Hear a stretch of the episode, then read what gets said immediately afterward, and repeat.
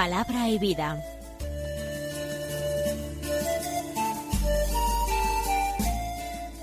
Con el padre Manuel Horta, desde Sevilla.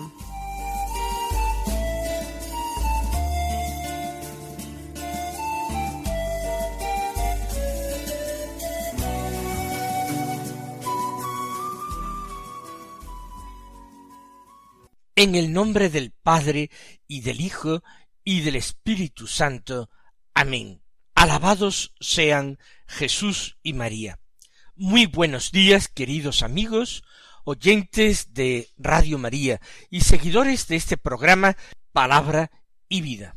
Hoy es 10 de noviembre, la memoria del Papa San León Magno. Estamos ya en las postrimerías del Imperio Romano. En esta época turbulenta vive León Magno y supo ser un verdadero y un gran pastor. Defendió la iglesia de los herejes y de las herejías, para que en ella brillara la unidad, la iglesia una y la iglesia santa.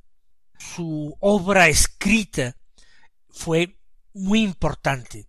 Por eso recibió el adjetivo de magno, convocó el concilio de Calcedonia, en el que se condenó de forma eh, solemne la doctrina del hereje Eutiques, y se definió que en Cristo había una doble naturaleza, humana y divina. Murió santamente en el año cuatrocientos sesenta y uno.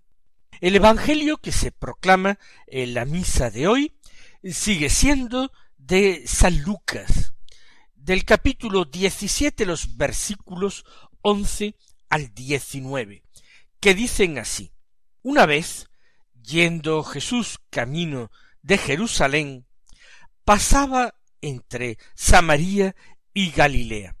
Cuando iba a entrar en una ciudad, vinieron a su encuentro diez hombres leprosos que se pararon a lo lejos y a gritos le decían Jesús, Maestro, ten compasión de nosotros. Al verlos les dijo Id a presentaros a los sacerdotes. Y sucedió que mientras iban de camino quedaron limpios. Uno de ellos, viendo que estaba curado se volvió alabando a Dios a grandes gritos, y se postró a los pies de Jesús rostro en tierra, dándole gracias. Este era un samaritano. Jesús tomó la palabra y dijo ¿No han quedado limpios los diez? ¿Los otros nueve dónde están?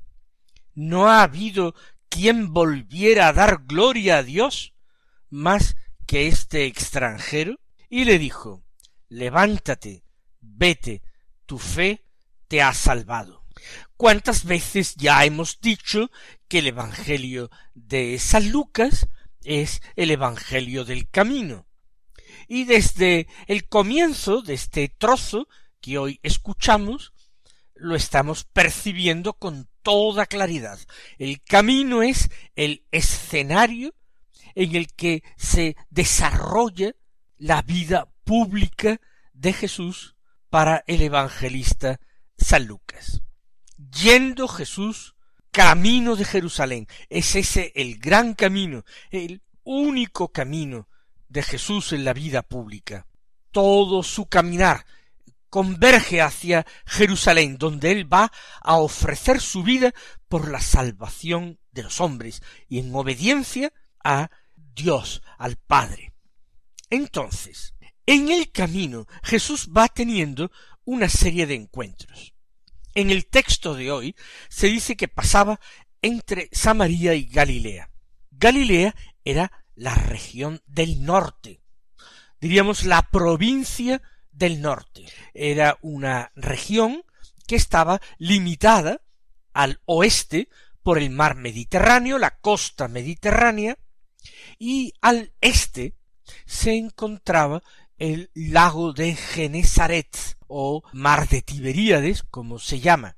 Un lago de Genesaret o mar de Tiberíades que se alimentaba con distintas fuentes que venían del norte, del Líbano, del Monte Hermón, y este lago, este mar, desaguaba formando el río Jordán que iba descendiendo, digo descendiendo, no ya por ir hacia el sur, que va hacia el sur, sino además porque el nivel del terreno iba eh, perdiendo altitud hasta llegar a desembocar en el mar muerto, en aquel lago salado, que está a muchísimos metros bajo el nivel del mar.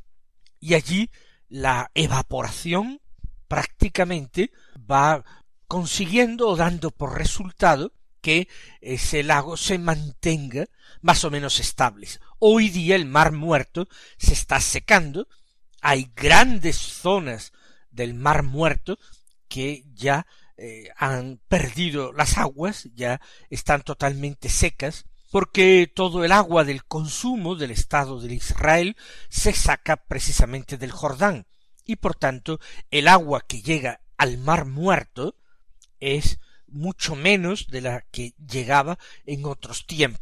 Pues bien, Jesús va pasando entre Galilea y Samaria.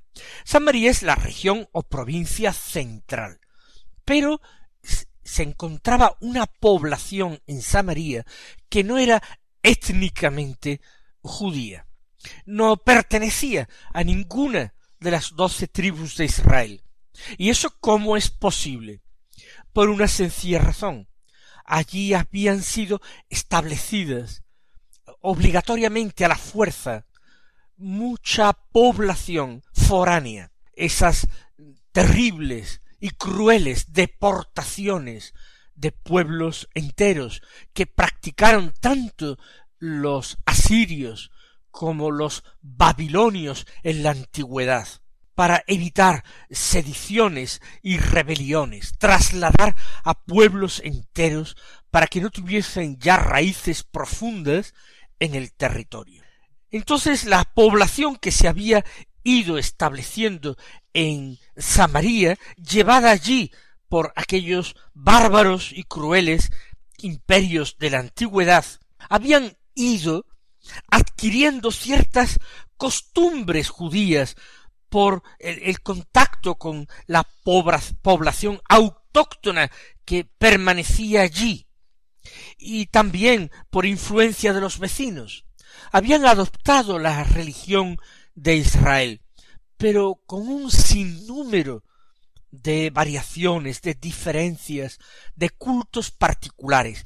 Esos cultos particulares ya existían en la época de los reyes, cuando el reino se dividió en dos, el reino de Judá y el reino de Israel.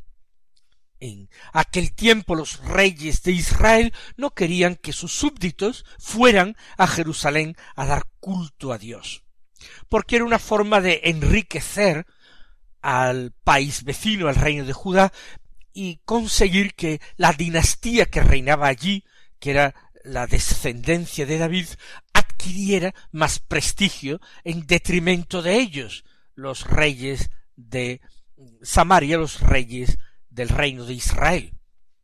Así pues, ya había previamente, incluso cuando la población era étnicamente israelita, hebrea, ya había un culto que se calificaba de herético, un culto que se calificaba de contrario a la ley.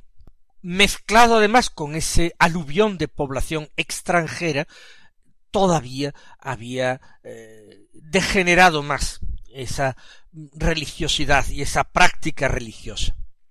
Jesús eh, bordea ambas regiones, Samaria y Galilea. Y cuando va a entrar en una ciudad en o a un pueblo, vienen a su encuentro diez hombres leprosos que se pararon a lo lejos y a gritos le decían Jesús Maestro, ten compasión de nosotros. Aquellos leprosos encuentran a Jesús antes de entrar en la ciudad, cuando iba a entrar en ella. Los leprosos se encuentran fuera de la ciudad porque no tienen permitido el acceso a la ciudad.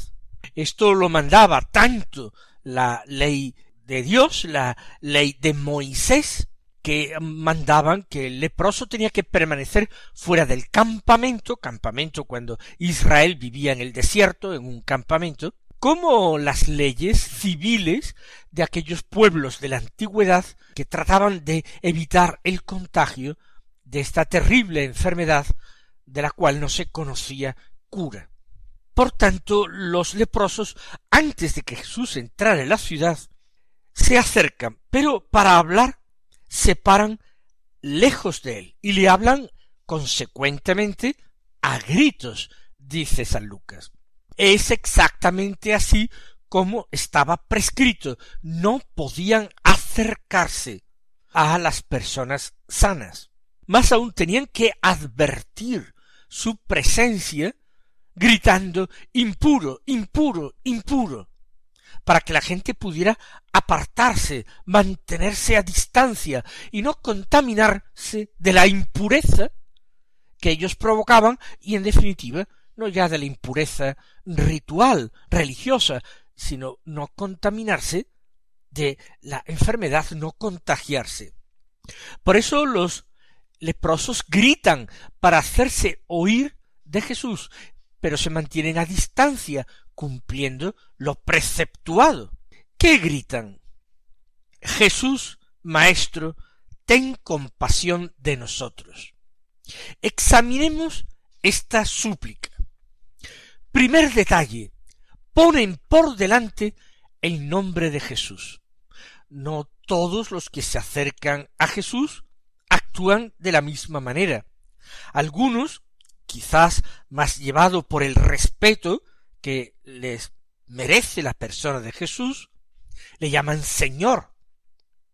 Ellos no están dando un tratamiento tan solemne. Le llaman por su nombre, parece que con más familiaridad, aunque añadan el título de maestro a continuación. Sin embargo, la utilización de este nombre es extraordinaria. ¿Por qué? Porque el mismo Señor nuestro concede mucha importancia a su propio nombre. En el Evangelio aparece que el nombre de Jesús es revelado a María, así lo dice el Evangelio de San Lucas en el episodio de la Anunciación, y también es revelado, según el Evangelio de San Mateo, a San José, revelado por un ángel en sueños a José, que le dice que él le impondrá el nombre de Jesús. Se lo dice a José porque legalmente es el padre el que tiene que decidir e imponer el nombre a su hijo.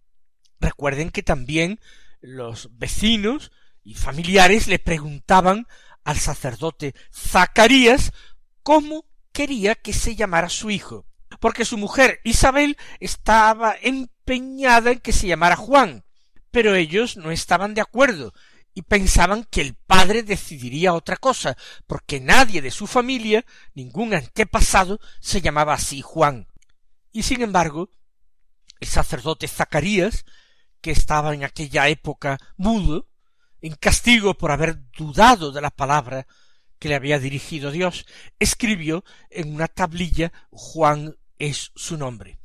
Pues bien, el nombre de Jesús es un nombre que atrae salvación, atrae vida, atrae la gracia de Dios, la bendición de Dios. El mismo Señor invita a pedir en su nombre, a pedir al Padre en su nombre. Entonces, ellos aciertan, quizás sin saberlo, pero aciertan. Jesús, dicen, Maestro. El título de Maestro no es un título de tanta trascendencia como Señor.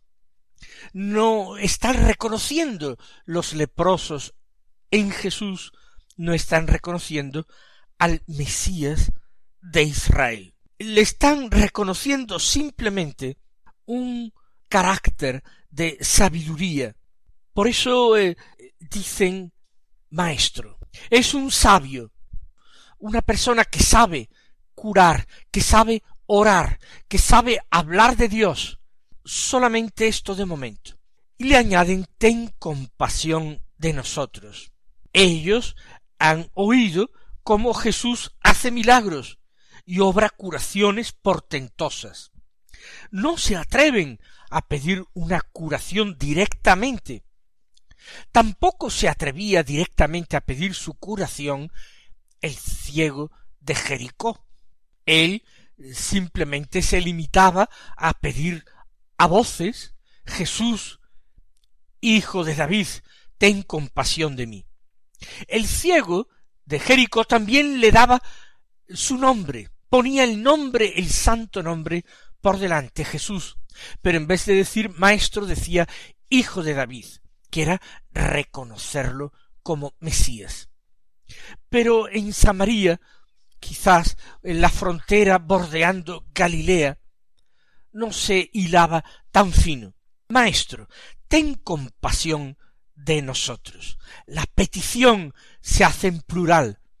Los leprosos se solidarizan los unos con los otros. No es que uno pida particularmente para sí y se olvide de los demás, sino que todos piden por todos, interceden por todos, y lo único que suplican es misericordia, suplican compasión.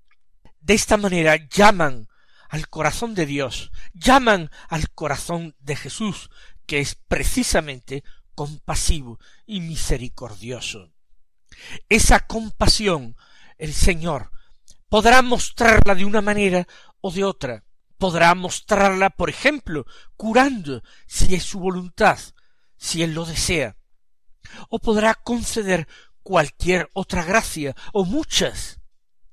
Ellos no se atreven, no se atreven a añadir nada más, como tampoco se atreven a acercarse más. Pero Jesús les ve, y Jesús les escucha. San Lucas solamente dice al verlos, pero sin lugar a dudas, ya que gritaban, Jesús los ha escuchado, e inmediatamente interviene. Estos son pobres, verdaderamente pobres, en lo material, en lo espiritual, en lo social, en lo religioso, no pueden tener ninguna práctica religiosa ni espiritual, ni comercio ni relación con otros seres humanos, solamente se pueden tratar y encontrar un poco de cercanía y de abrigo unos para con otros el Señor les dice, id a presentaros a los sacerdotes. ¿De qué manera tan extraordinaria? Jesús que es el Hijo de Dios, Jesús que es Dios mismo, quiere actuar, pero quiere también dar su espacio, su papel, a los que son los representantes de Dios en la tierra, los que están llamados a actuar de pontífices, de mediadores entre Dios y los hombres, los sacerdotes. Id a presentaros a los sacerdotes. Eh, los sacerdotes lo que tenían que hacer no era curar, ellos no eran curadores, no eran sanadores. Ellos tenían simplemente que ser testigos y dar fe.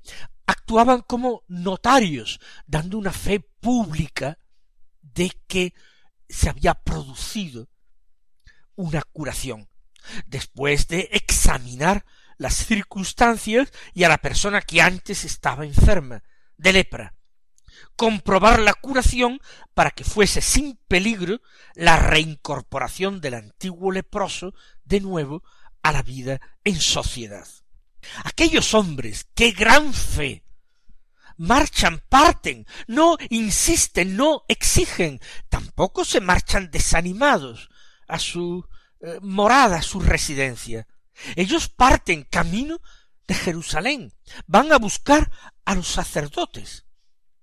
Piensan entonces que van a ser curados. Seguramente sí, tienen esa fe en la palabra de Jesús.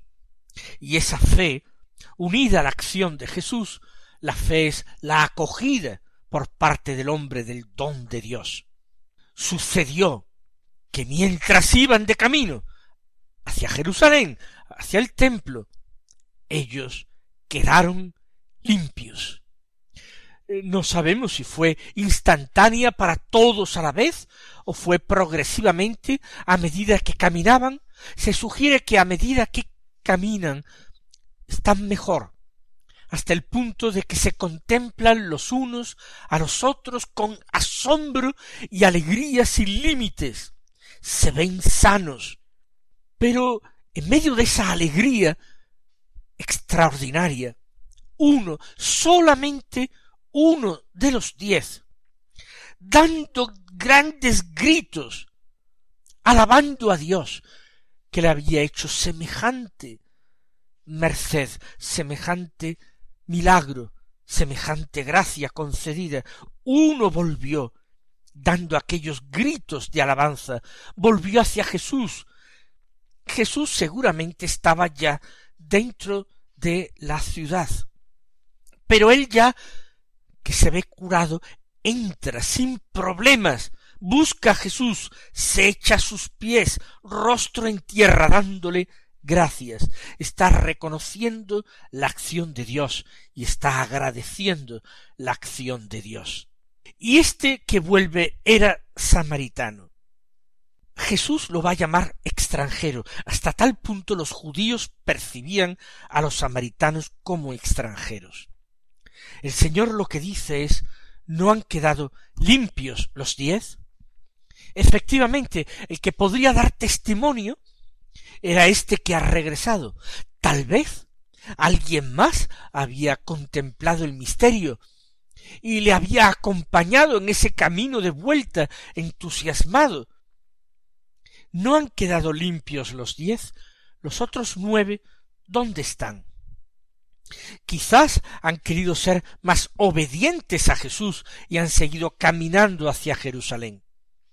Pero la alegría y el sentimiento de gratitud, evidentemente, es más grande en este hombre, que se permite, al menos de momento, desobedecer a Jesús para volver a darle gracias, darle gracias a Dios y darle gracias a Jesús. Y el Señor dice, no ha habido quien volviera a dar gloria a Dios más que este extranjero, precisamente y le dijo levántate, vete, tu fe te ha salvado. Ya he dicho que eh, la fe permite acoger en la propia vida el don de Dios. Pero es curioso porque Jesús ha hablado de que los diez han quedado limpios, es decir, curados. La lepra se limpia, curados. Pero sin embargo dice que sólo uno ha sido salvado. Luego la salvación es algo más que la curación física. La salvación supone descubrir a Dios dentro de nosotros, Dios que está de nuestra parte, Dios que nos ama, Dios que vela por nosotros, Dios que no nos abandona, Dios que nos purifica, que nos limpia, que nos perdona, que nos salva. Demos también nosotros, queridos hermanos, gracias a Dios con grandes gritos, démosle gracias con gran alegría. Él os bendiga y hasta mañana si Dios quiere.